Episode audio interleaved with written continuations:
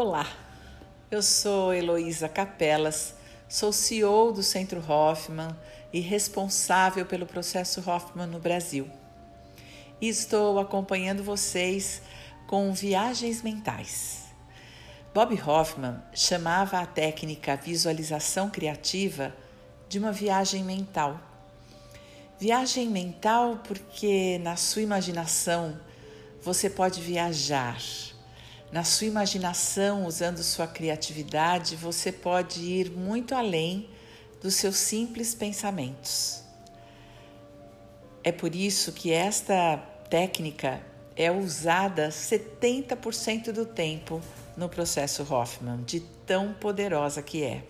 E nós temos certeza que ela, aliada a toda a sua metodologia, é a que permite que as pessoas que participam do processo Hoffman façam transformações incomparáveis em suas vidas.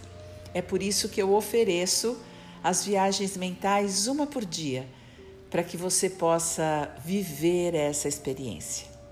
Então, vamos na de hoje. Como se faz uma viagem mental? Se não houver outra outra instrução, de um modo geral, quando você diz vamos fazer uma viagem mental, as pessoas sentam-se retas numa cadeira, numa poltrona, num sofá, ou mesmo no chão ou na sua cama. E o segredo é não cruze nem braços nem pernas. Talvez você possa ficar em posição de lótus, se isso for agradável para você. Se não, uma simples cadeira numa posição reta, com os ombros no lugar adequado, com a cabeça sobre o pescoço, de um jeito reto, no entanto relaxado e atento. É nesse lugar que eu quero que você vá agora, num espaço aonde quer que você esteja, onde por 10 minutos você não seja interrompido e que se coloque nessa posição, sentado, braços e pernas descruzados, e então, um outro segredo da viagem mental é fazê-la sempre de olhos fechados. Portanto, feche seus olhos e só os abra quando eu pedir para fazê-lo. Um outro segredo da viagem mental de olhos fechados é respirar. Não é qualquer respiração, é uma respiração onde você presta atenção na própria respiração. Como um ser curioso, como é que você respira? Sem dar novas instruções do seu próprio jeito de respirar, apenas preste atenção como o ar entra e como ele sai. Então, sentado, de olhos fechados, e prestando atenção na sua respiração. Hoje vamos falar mais uma vez das nossas inteligências. Bob Hoffman dizia que somos quatro. E hoje eu quero que enquanto você respira, você coloque atenção na sua inteligência intelectual, a sua inteligência lógica, aquela que faz com que você pense.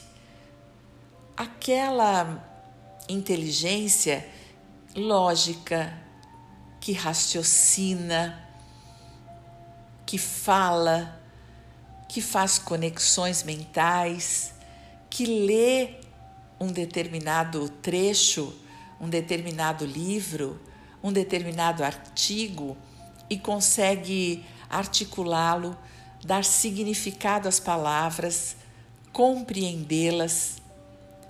Essa é sua inteligência intelectual, que durante muito tempo na nossa vida humana foi a que foi reconhecida como inteligência. Nós éramos medidos pelo nosso QI, pelo nosso coeficiente de inteligência mental ou Hoje nós sabemos que ela não é nem mais nem menos importante do que qualquer uma das outras inteligências. Mas hoje eu gostaria que você respirasse com atenção aos seus pensamentos. Essa inteligência, ela precisa de cuidado e de atenção exatamente como todas as outras. Talvez, como ela foi a inteligência onde houve mais investimento, talvez porque você tenha dado significado à sua vida e aprendido a ser quem você é, porque os humanos que cuidaram de você nos seus primeiros 12 anos falaram com você. E você aprendeu a falar e a mais tarde articular pensamento. No entanto, porque os pensamentos vêm de forma compulsiva e automática, de uma maneira que você não tem controle e de uma maneira tão avassaladora que você acredite que não tem controle sobre eles. No entanto, a sua inteligência intelectual, ela é sua e você pode colocá-la a serviço a seu serviço, a seu favor. Os pensamentos, quando eles são caóticos, quando não estão de uma maneira concatenada, quando são compulsivos e automáticos, podem estar embasados no seu aprendizado negativo e pode ser que eles sejam assustadores, mesmo sendo gerados por você, sem que você tenha o menor controle eles te assustam, te apavoram, causam muito medo, aflição, constrangimento, preocupação, ansiedade e muito medo.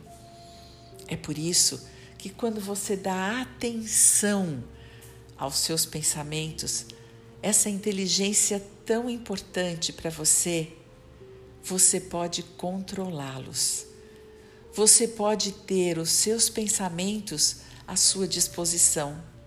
Portanto, você pode escolher quais pensamentos deseja ter. É por isso que hoje, com muita respiração e cuidado, com essa inteligência, eu quero que você preste atenção quais têm sido os seus pensamentos recorrentes. Eles têm te estimulado, os seus pensamentos têm te motivado, te mantido alerta, empolgado com a vida, interessado pelo outro, consciente da sua responsabilidade neste momento? Ou os seus pensamentos têm te assustado? Têm te apresentado um cenário muito temeroso no futuro? Os seus pensamentos criam bonança ou penúria? Os seus pensamentos te levam a ganhar ou a perder? Os seus pensamentos estão presos no passado, querendo descobrir o porquê de tudo, querendo entender quais foram os erros do passado? Os seus pensamentos estão presos na crítica, os seus pensamentos são preconceituosos, avaliativos, exclusivos? Ou são pensamentos que lhe integram ao outro? São pensamentos que de abertura para ouvir o outro, para estar com o outro, presente com o outro. Os seus pensamentos estão presos ao futuro? Eles te trazem esperança ou angústia? Eles te motivam a continuar ou lhe paralisam? Essa é sua inteligência. Quem deve ter o controle sobre ela é você. Do mesmo jeito que você determina que o seu corpo vai andar para frente, parar, vai sentar, andar para trás, você também pode decidir quais são os pensamentos que lhe motivam, quais são os pensamentos que são positivos a você, quais os pensamentos que você quer ter. Isso é controle sobre a sua inteligência intelectual, aquela que é tão validada por todos, pode estar neste momento completamente descontrolada. Então respire, abrace qualquer pensamento que você tiver, autorize-os, reconheça-os.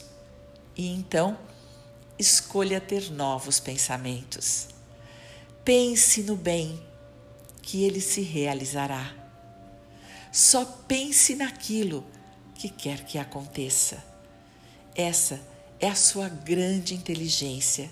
É você poder tomar nas mãos aquele poder que é seu. Você é muito inteligente. O seu QI, no mínimo, é mediano, portanto, lhe dá condição de viver o seu melhor. O que você precisa é controlar esse melhor para que ele lhe sirva, para que ele esteja a seu serviço, para que ele trabalhe a seu favor.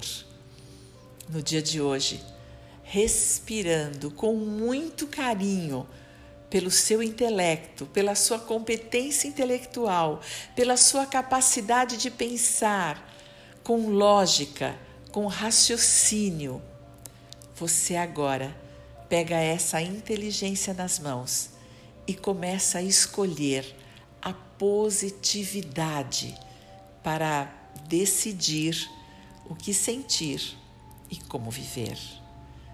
Respire e tenha agora o seu melhor pensamento.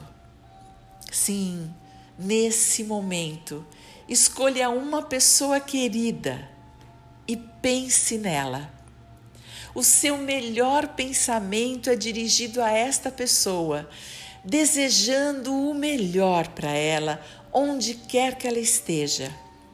Imagine, crie, invente que essa pessoa, nesse instante, recebe o seu melhor pensamento o seu pensamento de gratidão, o seu pensamento de elogio a essa pessoa. Sim, pense nessa pessoa e numa característica positiva que a faz admirá-la. Com o seu pensamento, você envolve essa pessoa e saiba, ele tem poder, porque você escolheu conscientemente usar o seu pensamento a seu favor e a favor do outro. Respire, respire com consciência. Esteja consciente e presente aos seus pensamentos e escolha como viver e amar.